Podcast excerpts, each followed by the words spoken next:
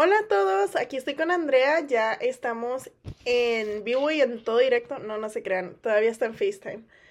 Saludarlos, Hola a todos, eh, aquí estamos de vuelta, ya que, bueno, para empezar quería yo decir, em, estamos muy contentas, muy emocionadas, apenas eh, pudimos postar nuestro podcast. Eh, ya lo han escuchado algunos familiares, amigos y algunas otras personas que lo pusimos en, en social media. Y pues hemos recibido muchos consejos, a, a, todos les gustó, así que pues muchas gracias por todos los que nos han estado mandando mensajes. Y pues vamos al segundo episodio a ver que les guste más, más energía. Sí, sí bienvenidos a... Bueno, y este episodio se va a tratar de crecer con papás estrictos porque las dos fuimos, bueno, en mi caso mi mamá era la estricta, mi papá era el buena onda que no me regañaba ni nada. Y en el caso de Andrea, su papá era el estricto.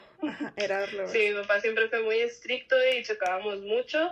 Y pues mi mamá era la, como algunas le dirían, la barco, o sea, la, la amiga, la que siempre, ay, mija, no te preocupes y así. Mi mamá era tan estricta, mi mamá era tan estricta que mi papá le decía a la general. O sea, ya sabes cómo es tu mamá, tú, la general. Ajá, sí, porque mi papá decía que nos tenía como soldaditos. Y la verdad que sí, o sea, éramos, era una... Mi mamá fue muy buena mamá, no, no te voy a mentir, desde chiquita siempre nos cuidó muy bien y todo, pero sí fue muy estricta en cuestiones de que, o sea, no puedo, no, no me dejaban salir a cierta hora, no me podía quedar a dormir con otras personas, desde chiquita y ya cuando entré a la adolescencia mi mamá pues no era muy fácil de que me, me dejara salir a una fiesta ni nada. Y de alguna manera pues sí me puede porque siento que sí perdí algunas experiencias que solamente te pasan cuando estás en tu adolescencia, pero a la vez mm, la agradezco porque pues a lo mejor y evitó muchos problemas, yo no sé. Sí, para mí mi papá también era así muy estricto, o sea, en mi mente yo lo veía así como que quería tenerme todo el día en la casa, no me dejaba salir, no le gustaba que, no le gustaba que me saliera con mis amigos y así. Este, quería todo el tiempo saber dónde estaba, con quién estaba y o sea, no me dejaba salir y le preguntaba, ay, papá, pero ¿por qué? Porque yo siempre trataba de buscar como soluciones de que, ok, no puedes ir con a quedarte a dormir porque no están los papás o algo así y ya, o sea, yo quería que me diera una, una, una razón por la cual no me quería dejar para poder darle yo una solución y que sí me dejara, pero no, siempre me le decía nada más de que no, porque no, así, porque no, esa era su palabra favorita.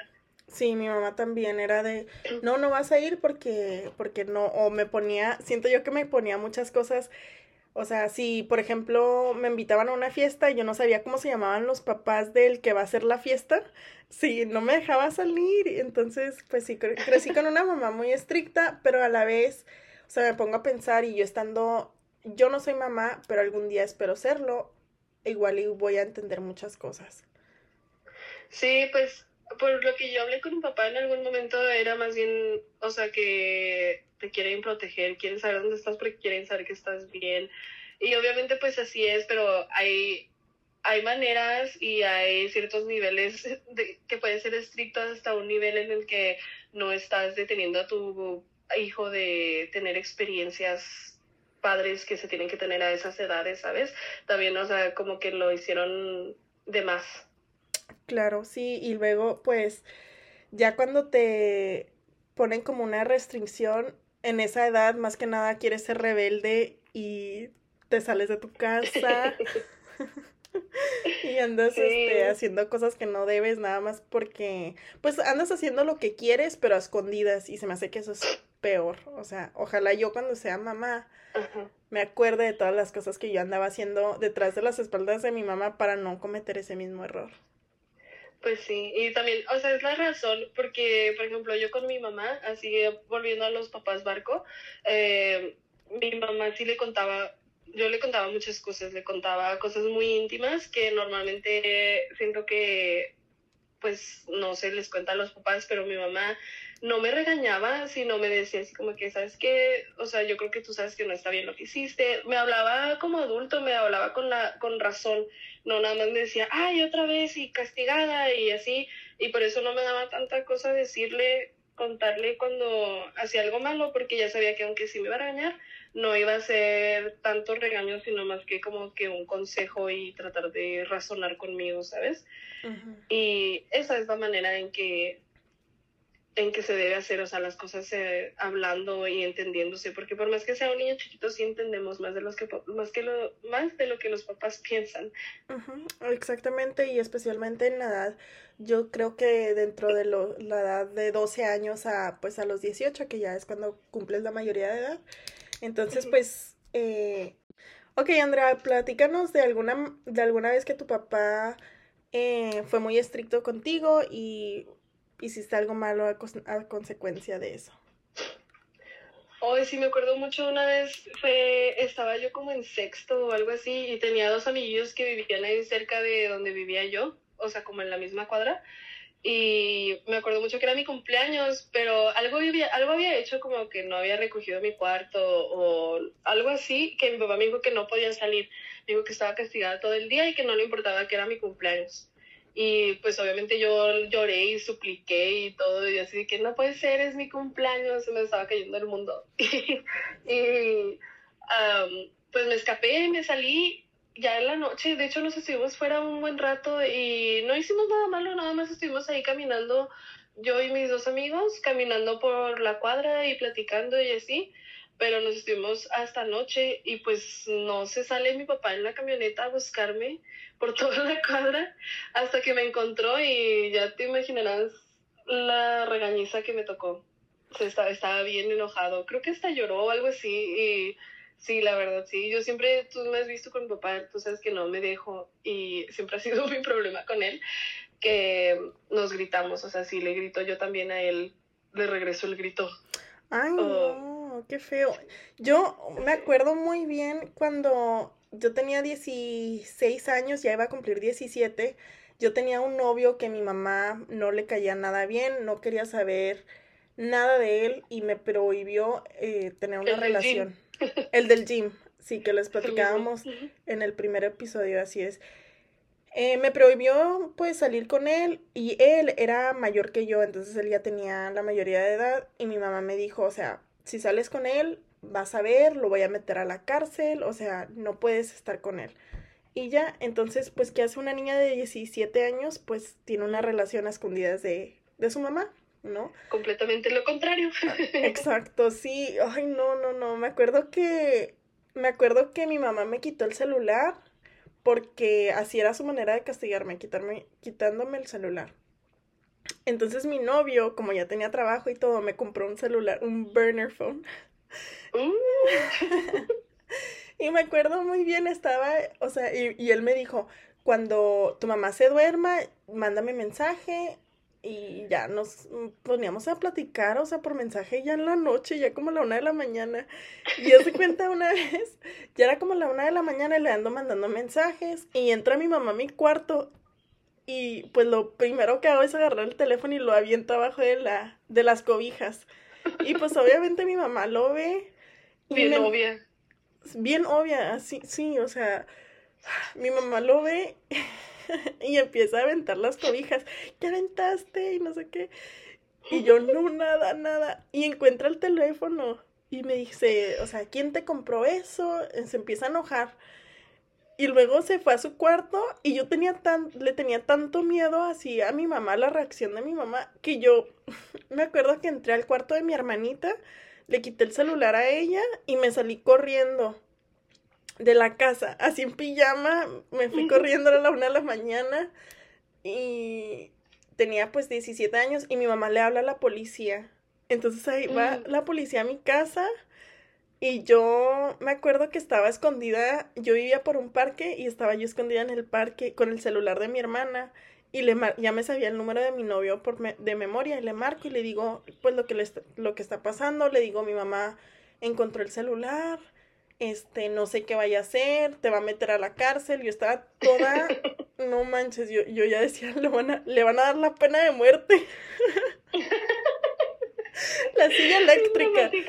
Sí, no manches. Y iba, yo estaba escondida en el parque y me acuerdo que pasó un policía con una luz, una, una lámpara y estaban buscándome. Y luego me Y estoy escondida abajo de la resbaladilla, como que fuck, fuck, fuck. Sí, ojalá no me vean, ojalá no. Pero yo estaba bien asustada. Qué estrés, güey.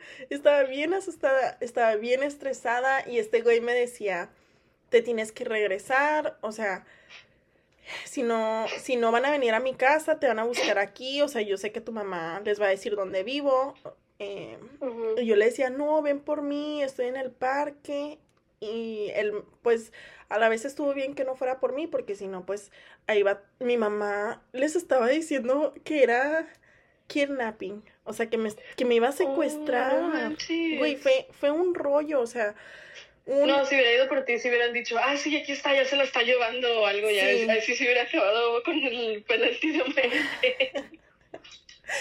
sí, y luego, ¿sabes cómo me di cuenta que, esta, que mi mamá les dijo que, que me iba a secuestrar? ¿Qué? Como yo tenía el teléfono de mi hermanita, mi mamá le estaba marcando al teléfono de mi hermana, porque mi hermana le dijo que entré a su cuarto y me lo llevé. Y mi mamá a márqueme y márqueme. Una de esas veces, este, me marcó y ya ves que cuando te mandan al, obviamente no contestaba yo. cuando te, te mandan al buzón y ya empiezan a grabar, o sea, como un voicemail. Mi mamá no se dio cuenta de que estaba grabando un voicemail. Y cuando colgó me llegó y yo estaba escuchando lo que le estaba diciendo a la policía. No manches. Sí, güey, sí. Estaba fue horrible. Parece novela, güey. Sí, de veras, parece película. Y yo me acuerdo que me regresé a mi casa temblando. O sea, llegué a la casa como dos horas después y todavía estaba el policía. Bueno, total, ya me regreso a mi casa y el policía habla conmigo y me dice, o sea, no puedes estar haciendo eso. Aparte, si tu novio es mayor de edad, o sea, no puede estar con una menor, aunque no tengan tantos años de diferencia. Y pues sí, entonces, este, ya saben, me las vi negras con mi mamá. Mi mamá, híjole, casi me mata. Entonces, pues sí, la, la historia, lo que quiero decir es que mejor no sean tan estrictos con sus hijos porque después van a andar haciendo lo que yo andaba haciendo.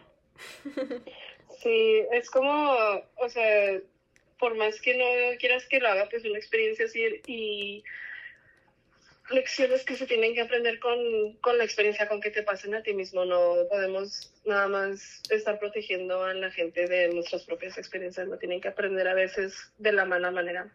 Oye, pero volviendo a lo que decías de que, que se salían a escondidas, oye, como espías secretos y así haciendo planes bien difíciles, bien grandes para escaparse uno de la casa, para mandarse mensajes con el teléfono con el teléfono que te compraron y todo eso.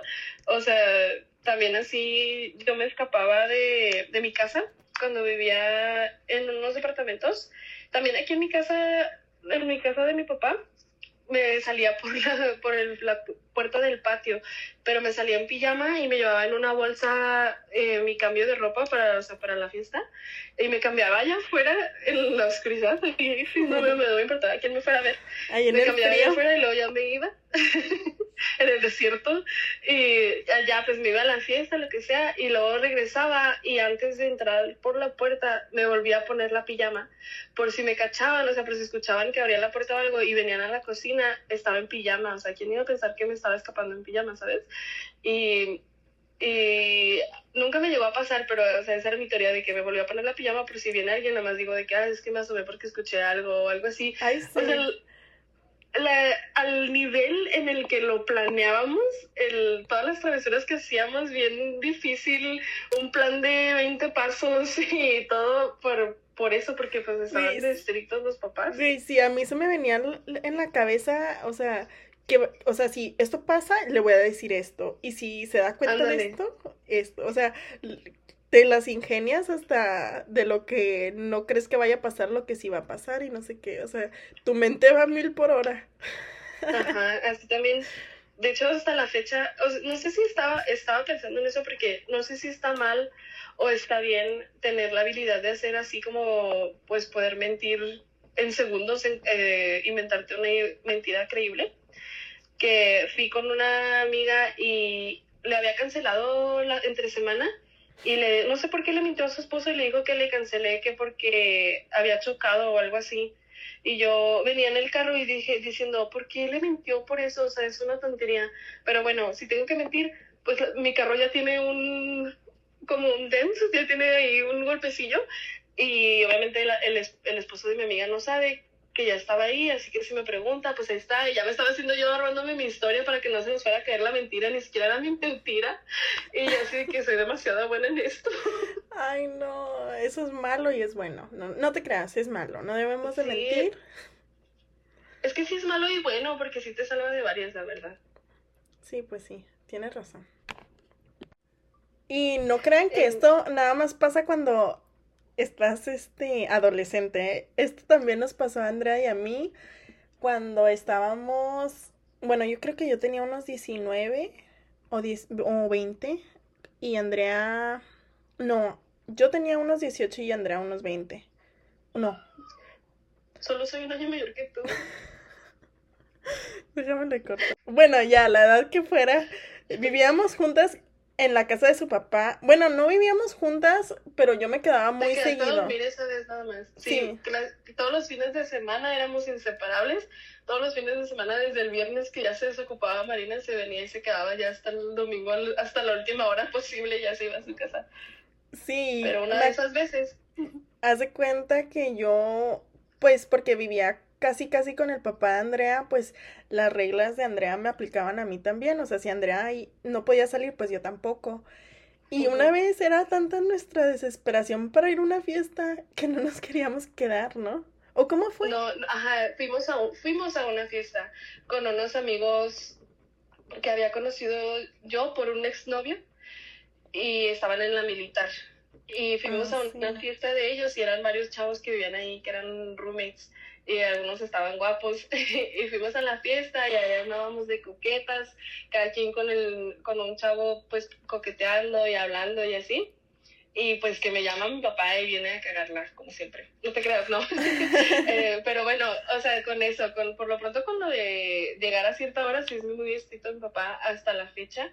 Uh, eso me trata de decir de que no llegues tan tarde y así. Pero bueno, pues me empezó a marcar y me empezó a decir de que ya vénganse, ya es bien tarde y qué hora creen que sabe qué es y quién se creen y todo, ¿no? Se enojó y yo, no, Marina, ya vámonos. Obviamente no nos fuimos luego, luego, ¿verdad? Pero después de un rato ya nos fuimos y ahí vamos en friega en, en la carretera de regreso a la casa para que no nos regañen. Espera, tenemos... viejito. Ni siquiera teníamos, bueno, yo tenía, no tenía carro propio, yo me estaba yo tenía una, una camioneta prestada de una tía y con esa camioneta fue donde nos fuimos a la fiesta. Y imagínense, o sea, unas niñas de, pues jóvenes en una casa llena de hombres que toda la atención era para nosotras, o sea, nos estaban tratando como princesas, todos nos hacían caso, o sea, de no nos bajaban de hermosas. Entonces, pues, no nos queríamos ir de la fiesta. ¿eh? No te no nos queríamos ir de la fiesta. Entonces, cuando habla el papá de Andrea, pues nos caga el palo, como se dice allá en México. Y ahí vamos de regreso las dos a madre en la camioneta. vamos a la pues, casa de Andrea. Nos ocurrió la gran idea de no decir adiós y decir ahorita venimos. y pues nos regresamos a la casa y ya nos metimos a mi cuarto, nos pusimos la pijama, nos metimos a la cama. Le dijimos buenas noches al señor. ¿eh? le, le dijimos buenas noches a tu papá, así como si ya nos vamos a dormir.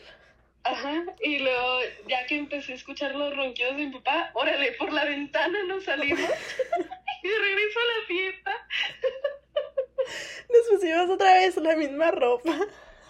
Sí, nos, nos cambiamos y ahí vamos por la ventana a salirnos a manejar otra vez como 25 minutos de regreso a la fiesta. Con los tacones en la mano. Pero valió la pena al final, ¿no? Al final sí quedamos con, con los que nos gustaron de la fiesta. Sí. Ay, no, no puedo creer. No puedo creer. Pero no sean tan estrictos, gente. Y hablando de eso, pues, eh, como les digo que mi papá es muy estricto con eso de llegar a la hora que me dicen. Pues una vez se nos ocurrió, se me ocurrió a mí, para empezar, tenía que trabajar y no fui al trabajo, marqué, les dije que estaba enferma porque Farina iba con sus amigos bien guapos a ruidoso a ir a tomar vino, quién sabe qué tanto íbamos a hacer de road trip, irnos a un viajecito. Y yo pues obviamente quería ir y ya marqué el, me marqué el trabajo de que no estoy enferma y no voy a ir. Y me fui con todos, ya llegamos bien noche y yo había tomado y tratando de ser responsable le dije a mi papá, oye me voy a quedar a dormir aquí no puedo manejar, mañana vengo. Y no me contestó nada. Y ya, pues fue la fiesta, estuvo muy padre, todo. Y ya voy de regreso en la mañana para mi casa manejando. Y que me, me marca mi papá. y me dice que ya está harto de que esté saliendo tanto a fiestas y que no avisé y que no soy responsable porque no fui al trabajo.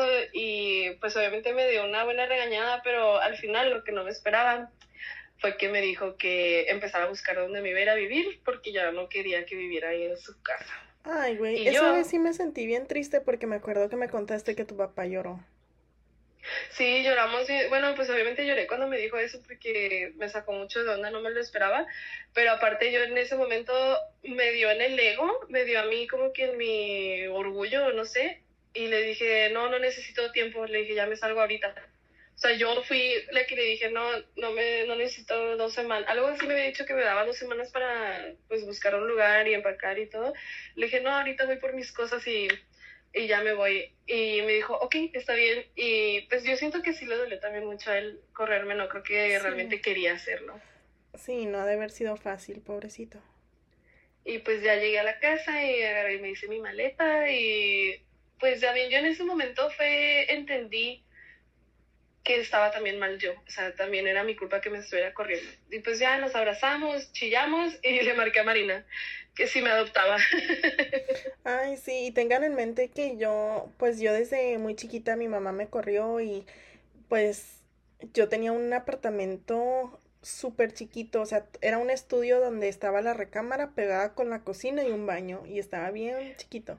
Ni siquiera los muebles eran míos, o sea, era un, fue una etapa muy difícil, yo digo, pues para las dos, siento como que sí salíamos mucho a fiestas y bueno, las pasábamos bien, pero de, dentro de nosotras éramos unas niñas heridas y siento que éramos unas niñas realmente pues estábamos tristes y era nuestra manera de salirnos de esa tristeza de, de salir a fiestas, ¿no? Y no, pues ahí nos hacíamos compañía una a la otra.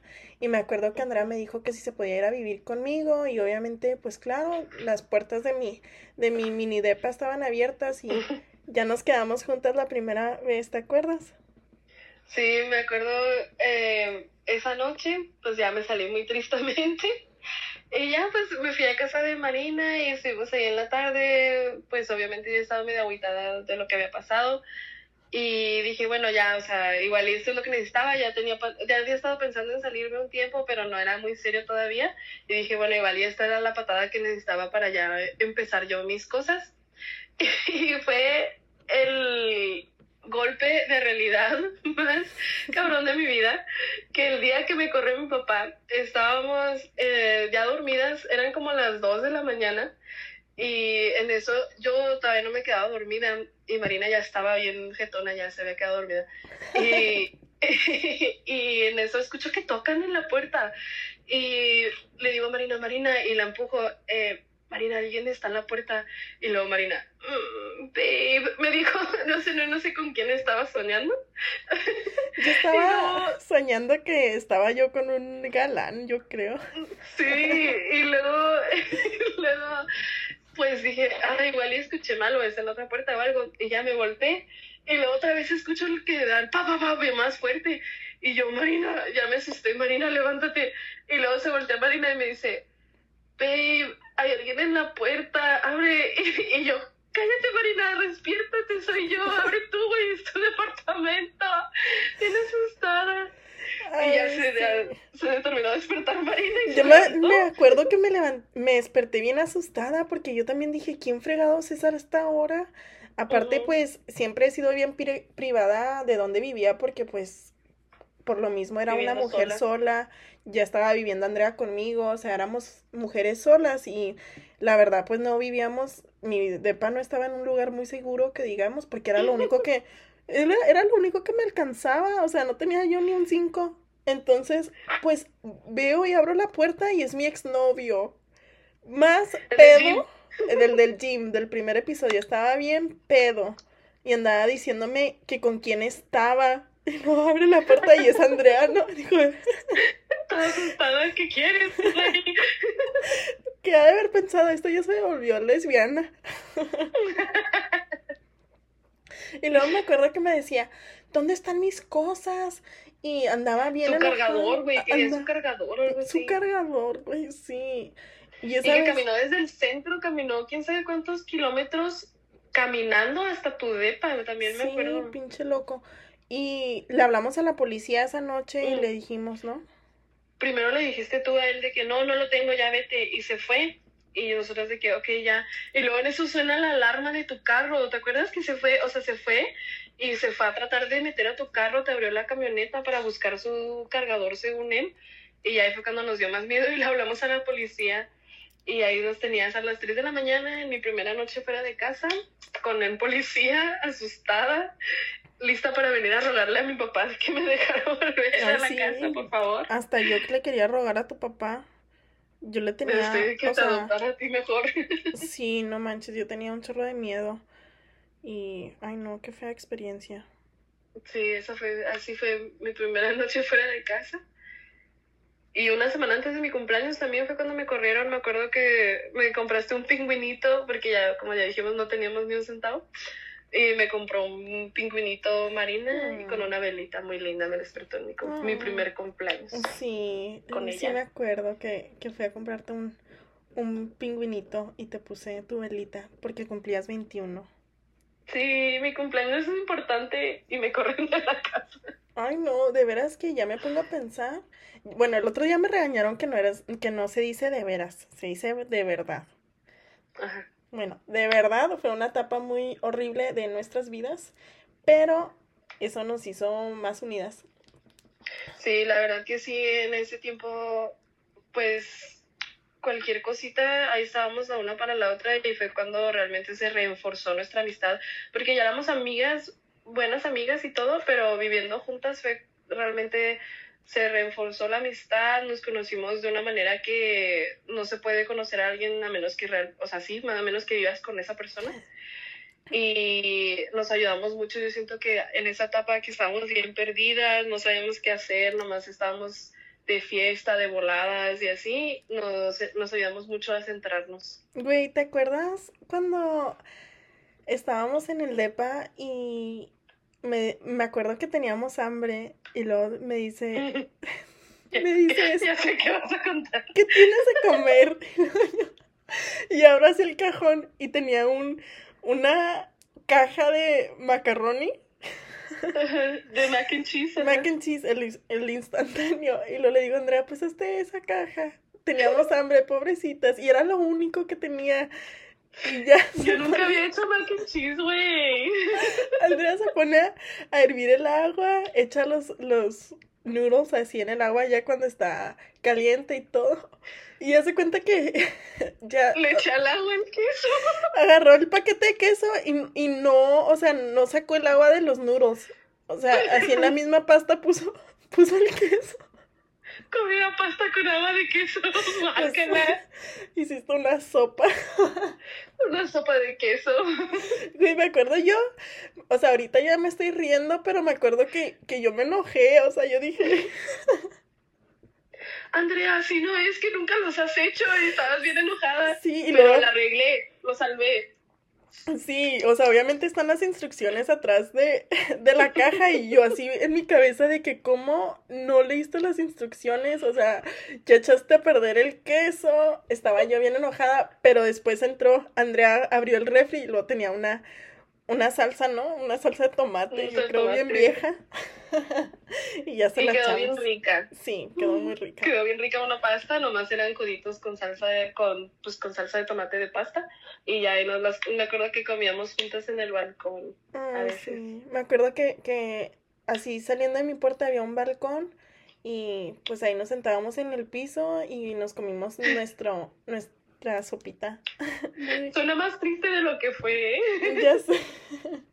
Nos comimos nuestra sopita y estábamos viendo así las estrellas y lo que sea. Ay, extraño esos días. Al mismo tiempo no, pero sí.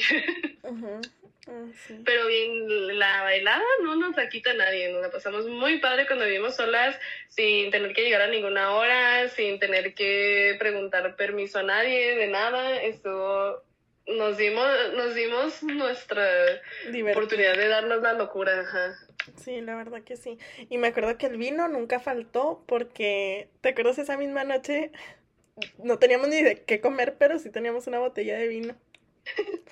Ay, sí, que no teníamos, no, no teníamos de qué comer, ni teníamos para abrir el vino. y estábamos con un cuchillo dándole destruyendo todo el corcho porque vino alcohólicas no lo podíamos abrir. En vez de ir a comprarle al dólar en el dólar venden de esas cosas como no se nos ocurrió y ahí estamos pegándole en el piso y con un zapato y tratándole con los cuchillos. Ay no. Pero sí este pero obviamente no dejamos que eso nos detuviera de la fiesta y de andar de voladillas, de salir en citas. Hasta hacíamos citas dobles. Me acuerdo mucho que llegó un momento en que invitamos cada quien a su cita a ver una película en tu depa y ahí estamos los cuatro sentados en la cama viendo una película en nuestra super cita. Eh, pero pues hablando de citas, a ver, ¿cuál, es, ¿cuál fue tu peor cita que te acuerdas así como de esos tiempos? Híjole, de ese tiempo me acuerdo muy claramente que, que como les decía, o sea, no tenía yo dinero para nada. Y me acuerdo que un chavo me dijo que vamos a comer, vamos a Dave Busters, yo te invito y no sé qué. Y yo me acuerdo claramente que le dije, antes de que me dijera yo te invito, yo le dije, la verdad no tengo dinero muchas gracias por invitarme, pero no, no puedo. Y lo me dijo, no, no, ¿qué tiene? O sea, yo paso por ti y, y vamos. Entonces a mí me dio a entender eso de que pues él me iba a pichar, ¿no? Y me subo a su carro y luego se para a echar gasolina y luego cuando se baja del carro me dice, oye, ¿me prestas tu tarjeta porque necesito echar gasolina? Y no sé qué fregadera me dijo de que no tenía su tarjeta o lo que sea.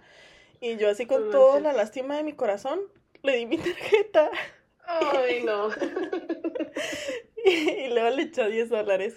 Y yo dije, ay, ya ni modo. Dije, al rato me los paga o lo que sea, no creo que sea así.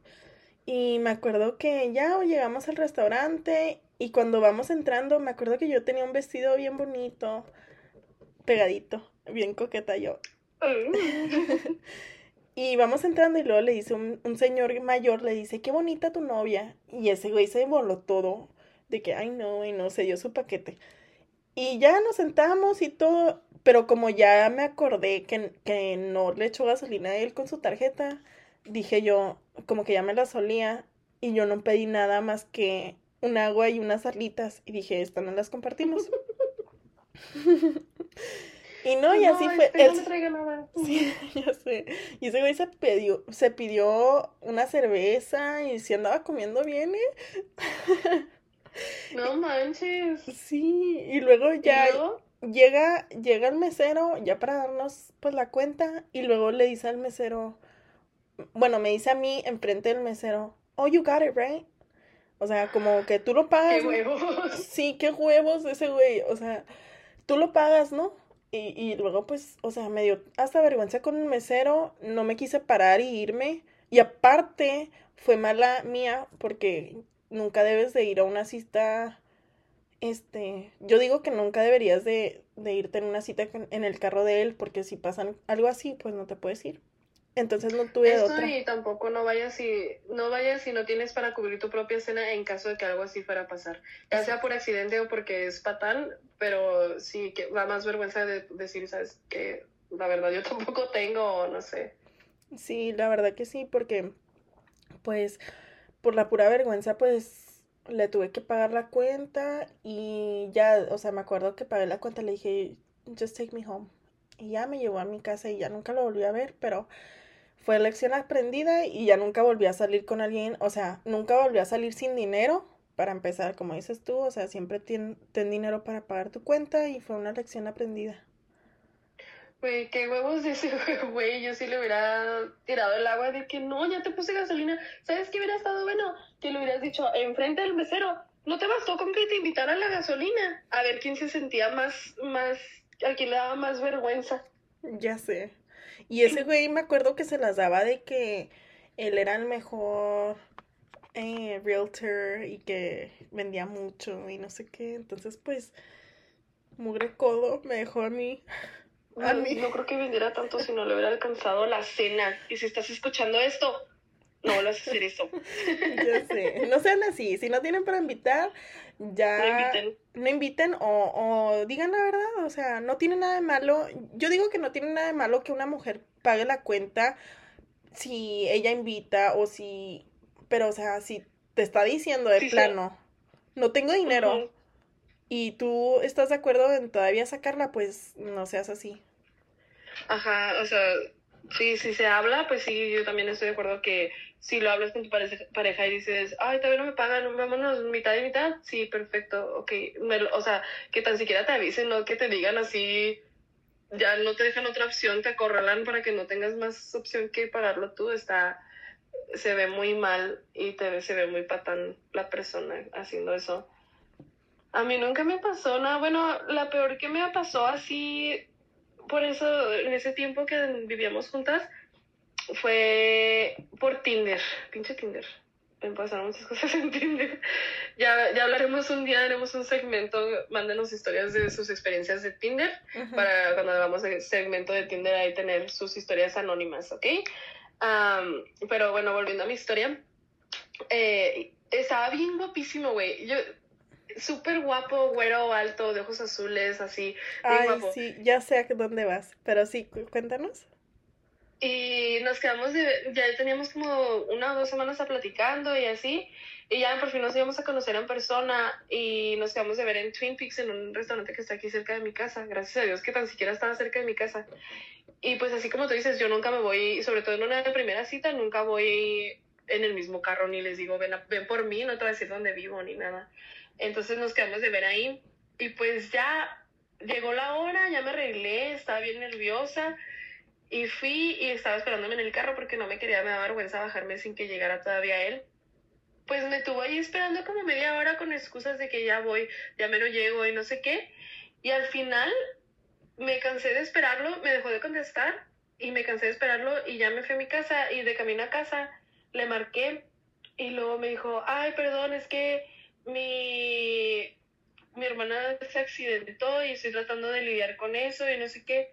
Y yo le dije, ay, perdón, espero que esté, que esté bien tu hermana, no hay problema, luego nos vemos, este, pero pues a la otra, solo avísame por favor, eh, nada más un mensaje, no te cuesta nada. O algo así le había mandado. Y me lamentó me dijo de que you're such a bitch y que no sé qué, estoy lidiando con mi hermana, así, y yo, no, qué bueno ¿Qué huevos? que no güey, me ¿Qué huevos? No, no, no, no puede ser. Qué bueno que no fue, güey, imagínate que hubiera acabado con un güey así que me hable, sí, ¿qué le pasa? Qué estúpido, no, no, no. Así no se le habla a una mujer. Y aparte, o sea, si ya quedaste en verte en una en un lugar a cierta hora, pues no importa qué tan guapo estés. Sí, no. Ah, pero para, para acabarla de fregar, este, no solamente pasó eso después, descubrí que yo creo que ni siquiera era cierto nada de lo que me dijo, porque me lo tenía en Snapchat y ya después, unos meses después de que ya ni hablábamos ni nada, porque lo bloqueé en todas partes menos en Snapchat, y voy viendo que sube una historia y no es, o sea, nada que ver con el tipo de la foto de Insta, güey, que de, de Tinder, ni se parecían, ni siquiera tenían ni el mismo color de ojos ni nada, o sea, así que dijeras, bueno, se veía diferente la luz en las fotos otras o algo, no, estaba no era la misma persona, güey, era un catfish. Wow. Por eso no fue. Por eso no fue, sí. eso sí no me lo había dicho. me di cuenta. Qué bueno que, qué bueno que no fue, la verdad, o sea, fue un ¿cómo se dice? Como un blessing in disguise. Uh Sí, la verdad que sí. Pero imagínate la vergüenza que si hubiera ido y que no fuera él y yo así de que, ah, ¿qué haces, güey? No, mejor no, o te ves muy materialista tú de que, ay, es que estaba guapo el de la foto, pero pues no, no hagan eso, no mientan de cómo se ven. Siempre hay un roto para un descosido, así dice mi mamá, y te veas como te veas, alguien te va a querer. No, siempre hay que ser honestos de cómo nos vemos. Y pues bueno, creo que aquí termina nuestro segundo episodio. Ojalá les haya gustado. Por favor, cuéntenos sus peores citas y cuéntenos si sus papás fueron estrictos. Déjenos saber en los comentarios qué les pareció nuestro segundo episodio y muchísimas gracias por escucharnos. Así es, que tengan un buen día, los queremos, se portan bien y ahí, como dijo Marina, nos mandan, denos like en Insta, ya estamos, ya estamos en Spotify, en Amazon Music y también para que ahí donde quieran escuchar. Y nos mandan mensajes sobre sus experiencias en Tinder para hablar del próximo, el próximo episodio, en unos dos episodios vamos a hacer historias de Tinder para que nos manden ahí sus, sus aventuras. Claro que sí, nos vemos la siguiente semana, bye.